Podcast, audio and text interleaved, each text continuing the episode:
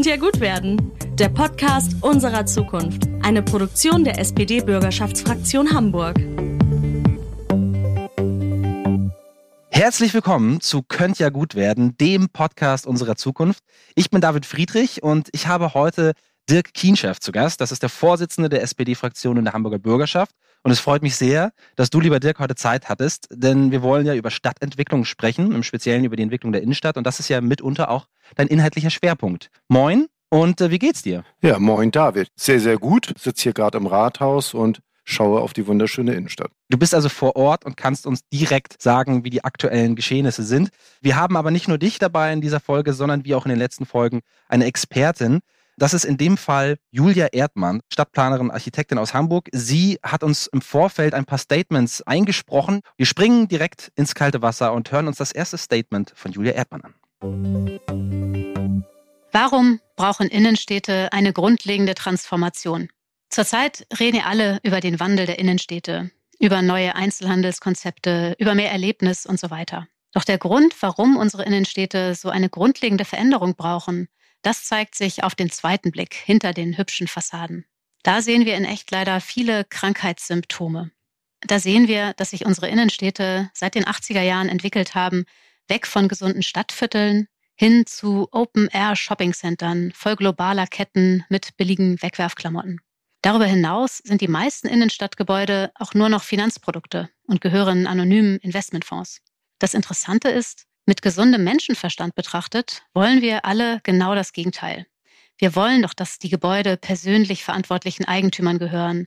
Wir wollen besondere Produkte kaufen, die es nicht überall gibt.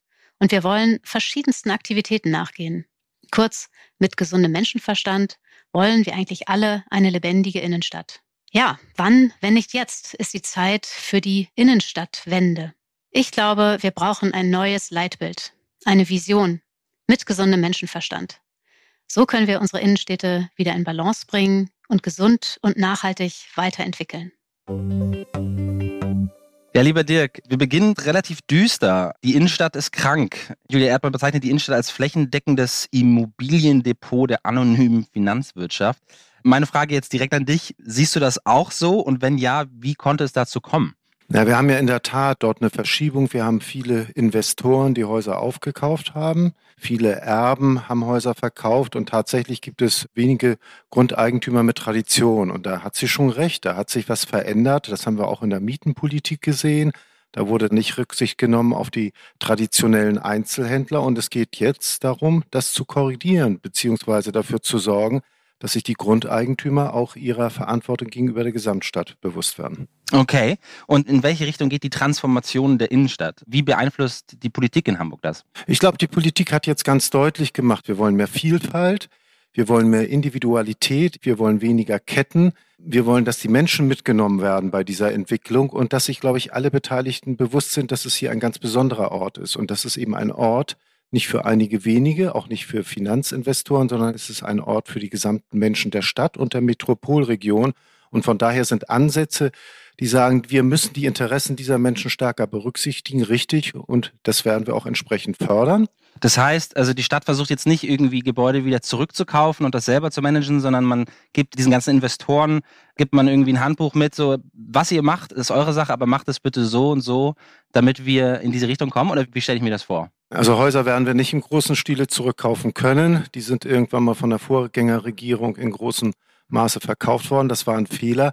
Nein, wir müssen auf die Grundeigentümer zugehen. Die wollen ja auch weiter investieren. Die sehen ja auch, dass sie im Einzelhandelsbereich Probleme haben. Wir wollen sagen, ja, wir können euch unterstützen, aber wir erwarten auch etwas von euch. Und das heißt mehr Nutzungsvielfalt.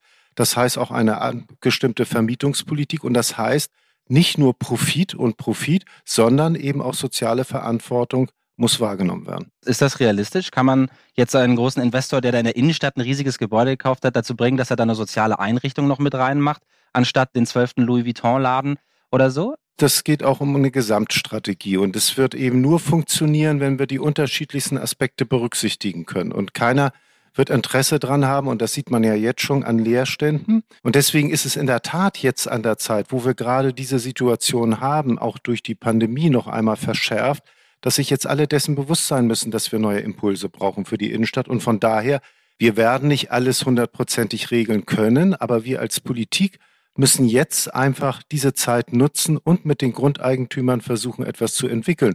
Und zur Not muss es eben auch etwas Druck geben von uns. Da bin ich ja mal gespannt, wie dieser Druck aussehen wird. Aber du bist zumindest mit Julia Erdmann da eigentlich einer Meinung, dass da was passieren muss. Sie hat uns noch ein paar mehr Sachen gesagt. Wir hören noch mal in das zweite Statement von Julia Erdmann rein. Was macht eine Innenstadt attraktiv? Es gibt da eine universelle Formel, die habe ich bei all meinen Stadtstudien entdeckt. Und zwar, eine Innenstadt ist umso attraktiver, je individueller sie ist. Ist ja auch logisch. Wir finden es attraktiv, wenn eine Stadt insgesamt stimmig ist. Und wir finden es unattraktiv und langweilig, wenn eine Innenstadt der anderen gleicht. Es ist das Einzigartige, das Unverwechselbare, das eine Stadt attraktiv macht. Es ist der Kern der Stadt im Stadtkern. Wofür steht Hamburg eigentlich? Hamburg ist die Stadt der Medien, Stadt der Logistik, Stadt der Musik, ist Hafenstadt, ist grüne Stadt, ist Active City. Hamburg ist so viel und so vielseitig. Und ausgerechnet im Herzen der Stadt ist das Angebot total austauschbar. In der Innenstadt ist Hamburg am wenigsten Hamburg typisch.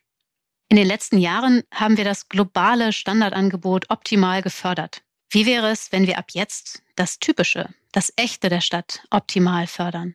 Dann wird die Innenstadt nämlich von innen heraus wieder lebendig, vielseitig und damit auch attraktiv. Das greife ich direkt mal auf.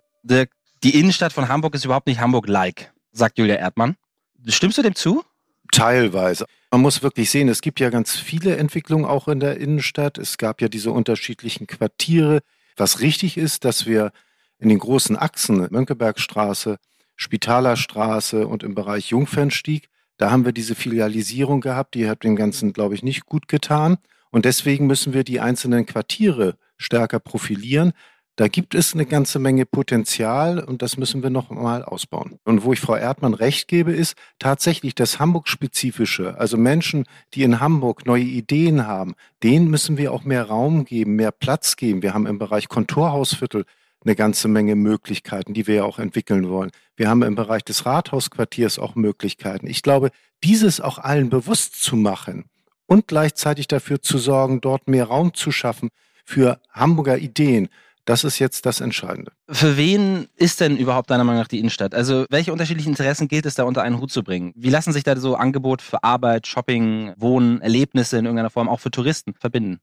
Das ist ein komplexer Prozess, aber ich glaube, das zeichnet ja auch die Hamburger Innenstadt an sich aus oder kann sie noch viel stärker auszeichnen. Es ist erstmal ein riesiges Gebiet, es sind unterschiedlichste Quartiere, die können auch unterschiedliche Profile entwickeln. Was einfach nur ganz wichtig ist, dass es eben allen bewusst ist, dass es ein Ort für alle ist. Das heißt, wir müssen zum Beispiel dafür sorgen im Bereich Spitalerstraße und Mönckebergstraße, dass die Menschen aus Hamm oder Billstedt oder aus Ostdorf eben sich das auch leisten können, was dort angeboten wird. Und auf der anderen Seite gibt es vielleicht kreative Szenen, die in einem anderen Milieu einkaufen wollen und auch dort müssen wir Orte schaffen.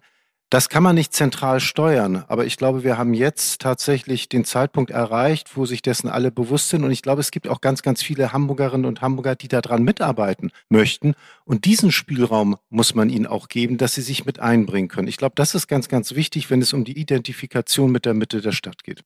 Also ich bin da inhaltlich ganz bei dir, Dick. Ich kann es aber immer noch nicht so richtig fassen. Was wird dafür getan, dass die Innenstadt mehr auf diese Bedürfnisse ausgerichtet ist? Also was passiert da jetzt auf politischer Ebene konkret? Wie geht man da mit den Unternehmen, mit den Besitzern, mit den Investoren um? Was haben wir denn jetzt gerade aktuell für Projekte vor uns? So, da haben wir zum Beispiel das große Thema Mönckebergstraße. Wir führen da eines der größten Verkehrsversuche durch, die wir in unserer Stadt haben. Wir nehmen da den Busverkehr raus. Wir haben die Steinstraße dafür ein wenig umgebaut und wir wollen jetzt mal gucken, was ergibt sich daraus eigentlich für Entwicklungsmöglichkeiten oder welche Folgen hat das eigentlich? Und wir wollen darüber diskutieren und zwar nicht nur mit den Grundeigentümern, auch nicht nur mit dem Einzelhandel, sondern wir wollen mit den Hamburgerinnen und Hamburgern darüber diskutieren, was können wir mit dieser Straße zum Beispiel machen. Das nächste ist das Kontorhausviertel, ein riesiger Bereich, Weltkulturerbe. Hier wird es um die Umgestaltung der öffentlichen Flächen geben. Auch hier wird es einen Wettbewerb geben. Auch hier wollen wir aber auch zum Beispiel die Bürger in Diskussionsforen mit einbinden, ob jetzt online oder in Präsenzveranstaltungen. Das heißt, wir wollen ihnen die Möglichkeit geben, dort mitzureden. Und ich glaube, das ist ganz, ganz wichtig, dass wir nicht nur mit den Stakeholdern aus der Innenstadt alleine sprechen, Die sind auch wichtig. Aber dass die Bürgerinnen und Bürger, dass auch ihre Wünsche und ihre Interessen wahrgenommen werden. Gibt's, äh, gab es da jetzt durch die Corona-Pandemie irgendwelche Bedürfnisse, die da nochmal verstärkt wurden und die dadurch, äh, vielleicht gibt es da irgendwelche Prozesse, die dadurch vielleicht sogar beschleunigt wurden? Naja, Corona hat insgesamt den Strukturwandel oder die Erfordernisse im Einzelhandel natürlich nochmal deutlich verstärkt. Das ist ganz klar. Man merkt das ja jetzt auch. Wir haben dann von größeren Kaufhauskonzernen die Krisen. Also es ist wie ein Brennglas jetzt.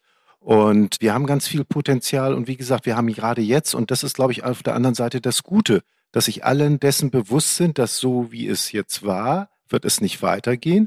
Und wir haben eine Transformation, auch im Einzelhandel, auch im Bereich der Innenstädte. Und das muss man jetzt einfach als Chance begreifen. Und zum Beispiel den Verkehr aus der Mönckebergstraße weitestgehend verbannen und jetzt nur noch die Busse da. Wie ist das das erste Fazit? Kommt das gut an? Wird das in zehn Jahren wieder, wieder andersrum sein? Kommen die Busse vielleicht auch komplett weg? Und es wird eine komplette Fußgängerzone? Es geht ja jetzt um die Busse ja primär. Ehrlich gesagt, es gibt noch kein Fazit, weil da ist in der Tat etwas dazwischen gekommen, was sich als Pandemie bezeichnet. Und von daher werden wir diesen Verkehrsversuch, den wir jetzt angelegt hatten für einige Monate, den müssen wir erstmal verlängern. Aber das Spannende an solchen Versuchen, und ich glaube, das ist etwas, das wir auch diese Innenstadt als Möglichkeitsort einfach nutzen müssen, etwas mal auszuprobieren. Etwas auszuprobieren, vielleicht auch was Provokatives und dann mit den Bürgern und Bürgern darüber zu diskutieren, hat das was gebracht? Was könnt ihr euch vorstellen? Und da ist dieser Verkehrsversuch eigentlich ein wunderbares Beispiel, der sicherlich jetzt noch einige Monate andauern wird und den wir wirklich auch auswerten werden mit Kundenbefragungen. Und das ist, glaube ich, jetzt das Wichtige, dass wir dort ganz, ganz neu und viel intensiver eben Bürgerinnen und Bürger mitnehmen. Also bei dem Wort Provokation hast du mich auf jeden Fall. Das finde ich ganz gut. Also im positiven Sinne mit, mit was Neuem ein bisschen provozieren und gucken. Kann ich mir da auch was vorstellen in Richtung Kultur? Gibt es Versuche, noch mehr Kultur da in die Innenstadt reinzubringen? Wir haben ja Kultur in der Stadt, Innenstadt, aber wir müssen mehr Kultur reinbringen und vor allen Dingen auch temporäre Nutzung, spannende Kulturprojekte, die dann eben nur für ein, zwei Monate andauern und dann kommt etwas Neues. Und ich glaube, das ist eben wichtig. Wir werden 50 Millionen Euro jetzt bereitstellen, um die öffentlichen Plätze und Straßenräume attraktiver zu machen. Und das heißt auch, und auch das ist ein wichtiger Fortschritt, dass wir zum Beispiel Raum für den Pkw, für den motorisierten Individualverkehr zurücknehmen. Gut, also damit hast du meine Frage auf jeden Fall ein bisschen beantwortet. Weniger Autos heißt mehr Kultur. Ich lasse es mal so stehen. Aber. Aber wir haben mehr Platz dafür, auf jeden Fall. Ja, wir haben dann mehr Platz dafür. Okay. Äh, ich stelle mir auch so, so ganz viele so, ja, Flächen, die man so als Pop-up-Stores nutzen kann und dann ist da, wenn Spargelsaison ist, wird der Spargel verkauft und wenn die Saison vorbei ist, kann man das als Ausstellungsraum nutzen oder sowas. So stelle ich mir das vor. Und dann ist da vielleicht Kunst mit Spargel. Also das ist, äh, ist aber spannend. Wie ist der zukünftige Mix zwischen langfristigen Nutzung und temporären Nutzung? Und wir sind in einer Zeit, wo es viel schnelllebiger wird und ich glaube tatsächlich, dass wir mehr Nutzungsräume schaffen müssen für solche Dinge, die eben nur temporär angeboten werden. Wir sind uns also einig, lieber Dirk, dass wir die Innenstadt attraktiver machen müssen. Die Frage ist, wer kann das machen, wer soll da mitreden? Wir hören uns das nächste Statement von Julia Erdmann an über die zukünftigen Innenstadtmacher. Wer sind die zukünftigen Innenstadtmacher? Von Albert Einstein gibt es ja den Spruch, Probleme kann man niemals mit derselben Denkweise lösen, durch die sie entstanden sind. Ich sage, die Probleme der Innenstadt kann man niemals durch die gleichen Akteure lösen, durch die sie entstanden sind. Denn das wäre zu einseitig. Vielmehr können wir die Probleme der Innenstadt dann nachhaltig lösen, wenn auch die Leute Innenstadt machen, die die Stadt auch ausmachen. Da fallen mir so viele Menschen und Institutionen ein. Zum Beispiel Hochschulen, Stiftungen, die junge Generation oder die Kreativwirtschaft. Absolute Experten für Umnutzungen, Umbauten und Neupositionierungen. Oder Clubbetreiber. Wenn jemand weiß, wie lebendiges Nachtleben in die Straßen einzieht, dann sie.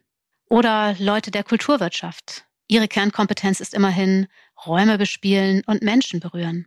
Also ich bin überzeugt, unsere Innenstädte brauchen erstens mehr und zweitens auch andere Innenstadtmacher.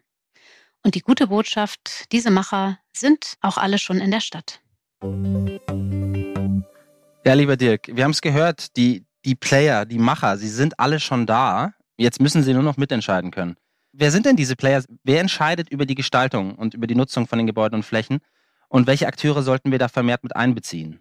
Die Grundeigentümer, die die Häuser besitzen, spielen natürlich eine sehr wesentliche Rolle. Ich glaube aber, man hat es bisher darauf beschränkt. Man hat die Grundeigentümer genommen, man hat die Einzelhandelsvertreter genommen und jetzt muss es eben darüber hinausgehen. Da hat Frau Erdmann ja recht. Wir müssen weitere Player reinnehmen. Wir müssen Experten reinnehmen. Die haben wir ja tatsächlich hier in Hamburg. Das heißt nicht, dass sie darüber bestimmen können, wie jetzt ein Gebäude konkret umgenutzt wird, aber sie können Ideen reinbringen, langfristige Trends, die abzeichnbar sind, die kann man schon mit berücksichtigen. Und deswegen, das ist auch meine These, wir brauchen diese kreativen Leute und müssen sie viel stärker einbringen. Und wir müssen das als gesamtes Thema der Stadt machen. Und Hamburg kann eigentlich stolz sein auf seine Innenstadt. Und wir wollen, dass wir noch mit viel mehr Stolz darauf schauen in 20 oder 30 Jahren. Und deswegen ist es richtig, wir haben jetzt einen Zeitpunkt, wo wir diese ganzen Player aus der Kreativwirtschaft, die Hochschule, da haben wir auch die HCU, die können wir mit einbringen, um zu neuen Ideen zu kommen. Wir brauchen eben diese breite Beteiligung. Und vor allen Dingen, wir brauchen auch streitige Diskussionen. Das ist ja das Interessante, das Spannende. Wir müssen ja jetzt nicht dafür sorgen, dass wir den Leerstand einfach beseitigen, damit bestimmte Investoren weiterhin Mieteinnahmen haben, sondern es wird ja darum gehen, dass wir Leerstand beseitigen, dass wir aber ein Ziel haben, ein Entwicklungsziel haben. Und deswegen müssen wir diesen Raum dafür schaffen, auch darüber zu streiten. Das ist ja ganz wichtig, und zwar im positiven Sinne. Und das ist aus meiner Sicht viel zu wenig geschehen in den letzten Jahren. Und ich glaube auch auf der Grundeigentümerseite und auf Seiten auch der Handelskammer und der örtlichen Player gibt es jetzt diese Bereitschaft. Und das ist ein komplexer Prozess. Aber ich glaube, Hamburg verfügt über so viele Menschen, die sich da einbringen wollen und so viele kreativen Ideen, dass ich da relativ positiv gestimmt bin. Jetzt hat Julia Erdmann auch von ClubbetreiberInnen gesprochen zum Beispiel. Die Innenstadt geht ja sehr früh schlafen. Ich habe dort mal eine Zeit lang gewohnt. Das habe ich im Vorgespräch dir auch ja. erzählt, dass ich mal in der Innenstadt gewohnt habe und kann es deswegen bezeugen, dass es, sobald die Leute aufhören zu arbeiten, ist die Innenstadt leer und da passiert auch nichts. Ich fand es gar nicht so schlimm, weil es da auch eine angenehme Ruhe ist. Aber wenn man mehr Kultur reinbringen will, wenn man mehr, mehr Pep, sage ich jetzt mal, reinbringen will, dann ist das ja eigentlich keine schlechte Idee. Stellst du dir das auch so vor, dass wir da mit diesen Leuten, mit, mit ClubbetreiberInnen sprechen, dass wir da vielleicht Sachen ermöglichen? Das wird ein komplexer, ein schwieriger Prozess sein, weil was wir ja eigentlich festgestellt haben in den letzten Jahren ist, dass St. Pauli und Schanze eigentlich unheimlich viel abgegrast haben. Also man muss ja wirklich sagen, auch dort, wo die zentrale Angebote waren. Es konzentriert sich ja alles sehr auf die Schanze und auf St. Pauli. Das kann natürlich, wenn man das in der Innenstadt vorantreiben würde, zu einer Entlastung führen, würde wahrscheinlich einige BewohnerInnen dort auch freuen. Voraussetzung ist einfach, dass einige sich dort zusammentun und über solche Nutzung nachdenken. Es gab es ja früher in der Innenstadt hat sich dann aber irgendwann nicht mehr bewährt.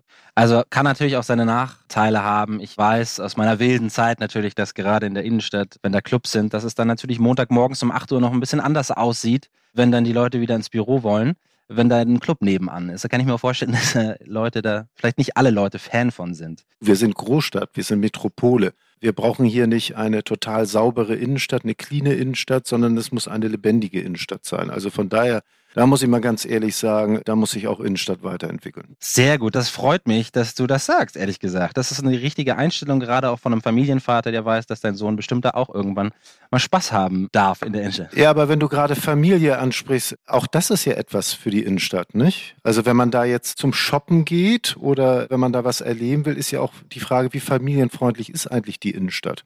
Was bietet sie eigentlich Familien? Lass uns doch darüber reden. Gerade Shopping-Erlebnis. Wir haben die äh, Europapassage, wir haben natürlich das Alzehaus, wir haben jetzt da das Perle-Einkaufszentrum, nenne ich jetzt mal. Was passiert denn vom Shopping-Erlebnis her? Wo wird der Einzelhandel unterstützt, dem es ja sowieso durch den ganzen Online-Versand schlecht geht? Was wird da gemacht? Wie wird das Einkaufserlebnis lebendiger?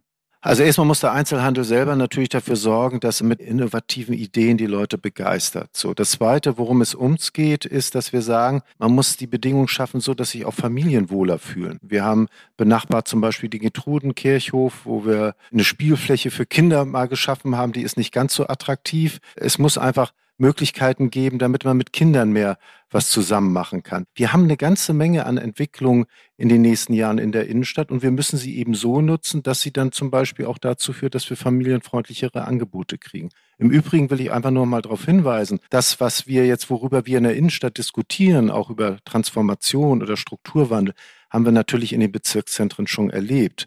Wenn dort nicht überall Gastronomie eingezogen wäre, würden ganz viele Flächen heutzutage leer stehen. Also wenn man daran mal denkt, was heutzutage alles an Gastronomie geschaffen worden ist, das ist schon riesig. Und wir haben ja in einigen Bereichen wie in der Schanze schützen wir sogar Läden vor Gastronomie und verbieten Gastronomie. Ja, also was du gerade ansprichst mit dem Vorbild der anderen Stadtzentren, finde ich auf jeden Fall auch wichtig. Also die Innenstadt soll ja vielleicht einfach Vorbild werden, aber wir wollen es ja trotzdem nicht wieder auf die Innenstadt konzentrieren. Wir haben ja funktionierende Stadtzentren. Deswegen ist die Frage, was genau braucht die Innenstadt, um das Ganze zu ergänzen und ja, wieder attraktiver zu werden? Wie machen wir es attraktiver? Die Vielfalt muss größer werden, es muss die Mischung größer werden. Es wird eine Verschiebung zwischen Einzelhandelsflächen werden, gastronomische Flächen und kulturelle Nutzungen. Sie muss attraktiver sein, weil sie temporäre Angebote mehr bringt, auf ihren Plätzen, in den Straßenräumen, aber auch, dass es auch Shops geben muss, die nur für zwei oder drei Monate oder vielleicht für ein halbes Jahr nur dort sind und dann kommen andere Nutzungen. Das können wir schaffen, das müssen wir entwickeln. Und die Hamburger Innenstadt muss eine Innenstadt für die Hamburger sein. Sie wird aber auch immer eine Innenstadt insbesondere für die Metropole sein. Auch da müssen wir etwas größer denken, weil Hamburg ist das Zentrum einer großen Metropolregion.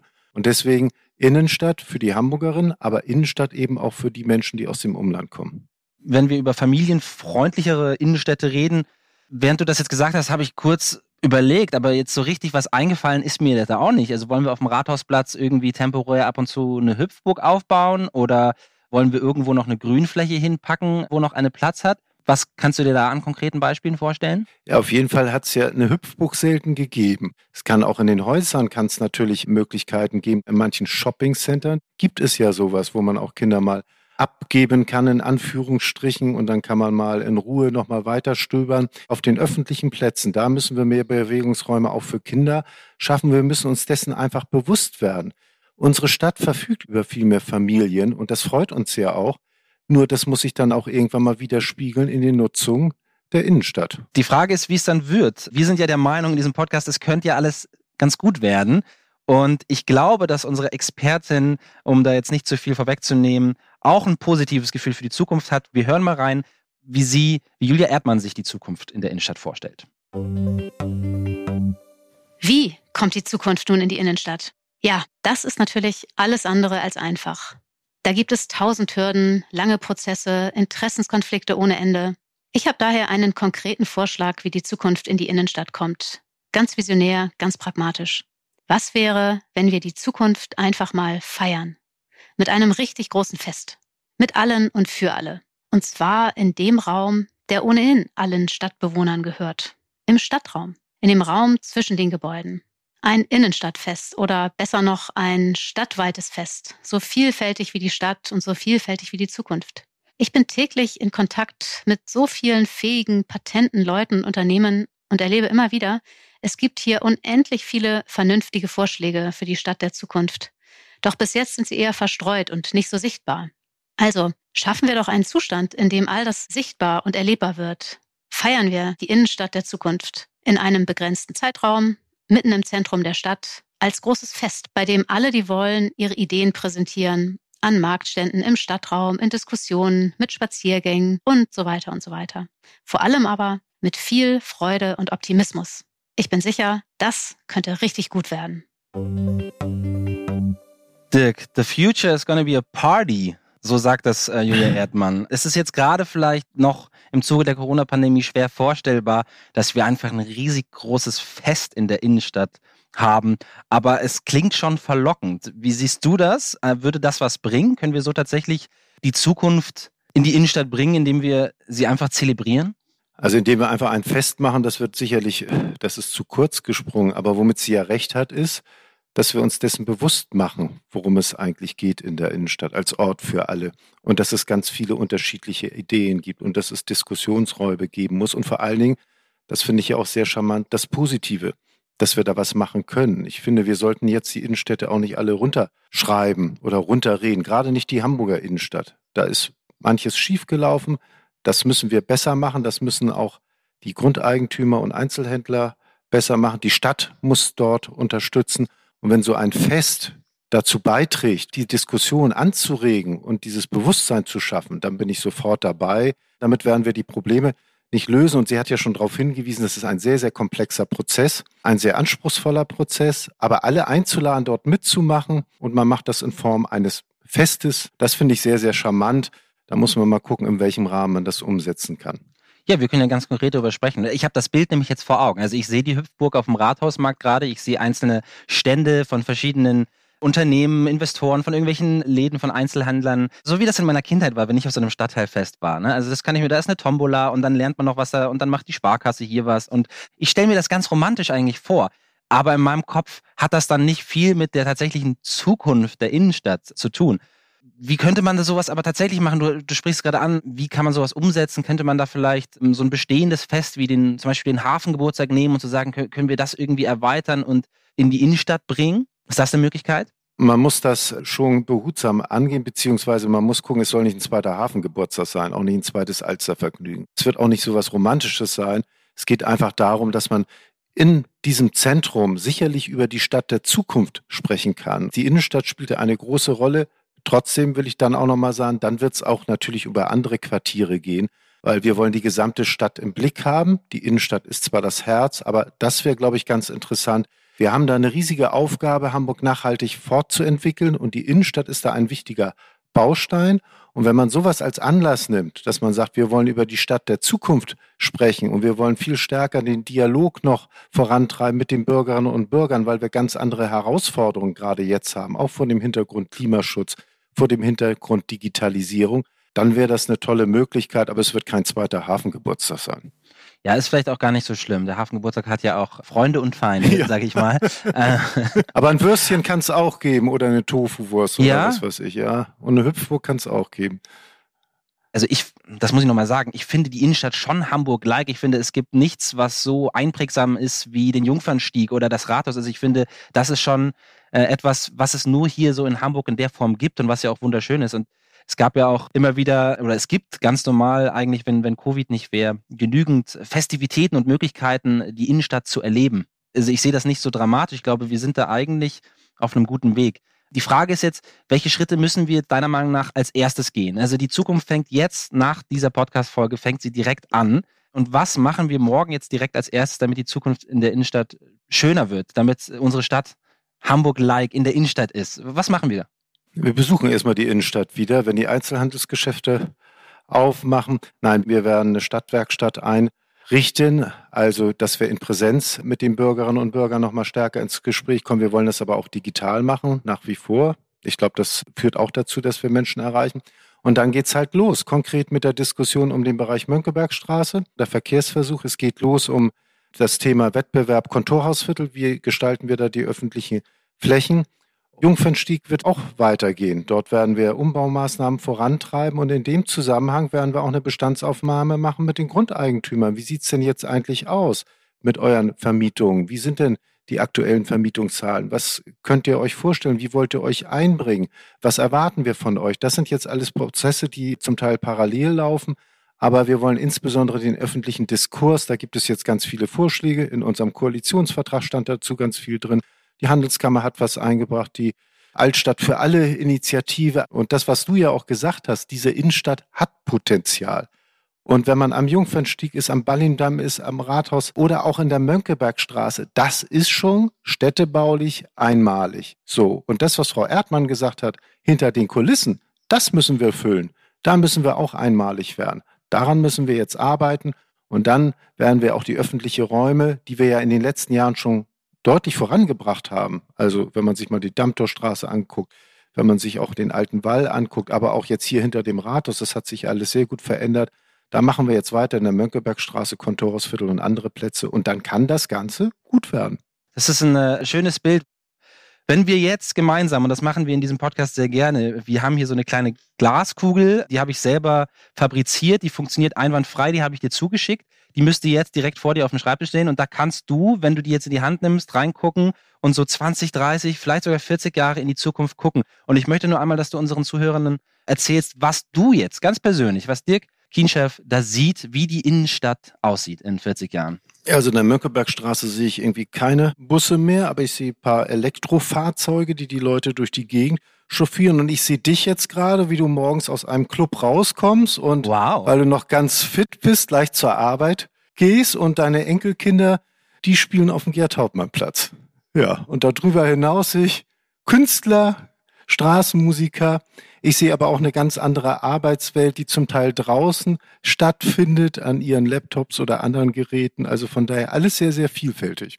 Oh, das ist dann natürlich ein sehr schöner, sehr schöner Blick in die Zukunft. Zwei Zusatzbemerkungen. Erstens, ich bin ja jetzt schon in einem Alter, wo ich nicht mehr bis morgens durchhalte und in den Club gehen kann. Ich würde mich freuen, wenn das dann in 30 Jahren anders ist und ich dann wieder fitter bin. Ich sehe auch noch ein Seniorentreffen. Ah, sehr gut. Vielleicht war ich nicht die ganze Nacht da, sondern am gestrigen Abend, am Bingo-Abend bin ich eingeschlafen und jetzt gerade aufgewacht. Aber meine Enkelkinder spielen auf dem Gerd-Hauptmann-Platz. Ist da ein Spielplatz mit richtig mit Schaukeln und so? Oder was, womit spielen die da? Ich weiß nicht, ob da gerade eine temporäre Hüpfburg ist. Wahrscheinlich gibt es ja auch ganz andere Möglichkeiten von Spielen. Vielleicht ein Pop-up-Spielplatz. So etwas zum Beispiel. Und du hast ganz viele Mitbewohner. Du musst nicht so wie früher ganz ja? alleine wohnen, sondern es wohnen viel mehr Menschen um dich herum. Das ist toll. Das heißt, ich wohne dann auch in der Zukunft in der Innenstadt wieder, so wie früher. So wie früher. Wir haben auch Aufzüge überall, Barrierefreiheit ist gewährleistet. Also auch du kannst dort dann später lange wohnen. Super. Das freut mich sehr. Das äh, gibt mir ein sehr, sehr gutes Gefühl. Lieber Dirk, ich danke dir sehr, sehr für dieses tolle Gespräch und ich habe Bock auf die Innenstadt in der Zukunft. Und ich habe vor allem Bock auf die Innenstadt, wenn Covid es zulässt, dass ich dort wieder sein kann. Ich wünsche dir noch einen wunderschönen Tag und hoffe, wir sehen uns bald im echten Leben und schütteln uns die echten Hände. Jo, dir alles Gute, David, und auch allen Zuhörern. Dankeschön.